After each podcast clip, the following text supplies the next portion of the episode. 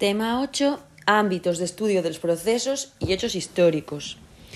En primaria, la, la, historia se estudia dentro de ciencias sociales, que es el área que explica cómo se construye la sociedad y lo hace desde cuatro ámbitos diferentes.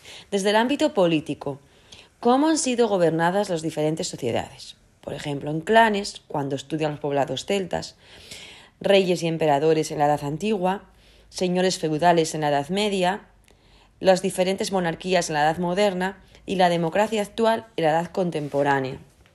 También desde el ámbito económico y tecnocientífico. ¿Qué recursos tenía la gente para vivir? Desde la caza en el Paleolítico, pasando por la agricultura, la ganadería, las minas de oro que explotaron los romanos en la zona de Allande o Navelgas, la minería del carbón en las cuencas mineras, hasta el turismo en la época actual como principal recurso económico. También los avances científicos, inventos claves para el desarrollo y la mejora del bienestar, el fuego, la rueda, las herramientas, las calzadas, el saneamiento o el primer ferrocarril minero desde la Felguera a Gijón.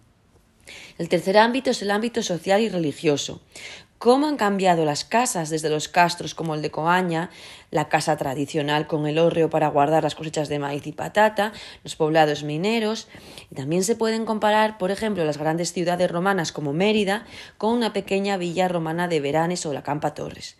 También se aprende cómo era la sociedad a través de las tradiciones religiosas, procesiones, historias de santos y mártires o leyendas como la de la Murabela en Cudillero.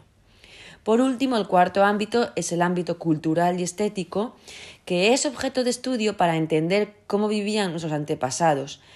Las pinturas rupestres de Tito Bustillo El Pindal, los monumentos del prerrománico asturiano, la Catedral de Oviedo o la Basílica de Covadonga y las obras de artistas como Nicanor Piñole, Leopoldo Lascarín, Dolores Medio muestran cómo ha ido cambiando la sociedad hasta nuestros días. Como dije anteriormente, la noción de tiempo histórico se adquiere gradualmente y gradualmente se estudian las etapas de la historia de la humanidad y es el punto del que voy a hablar ahora.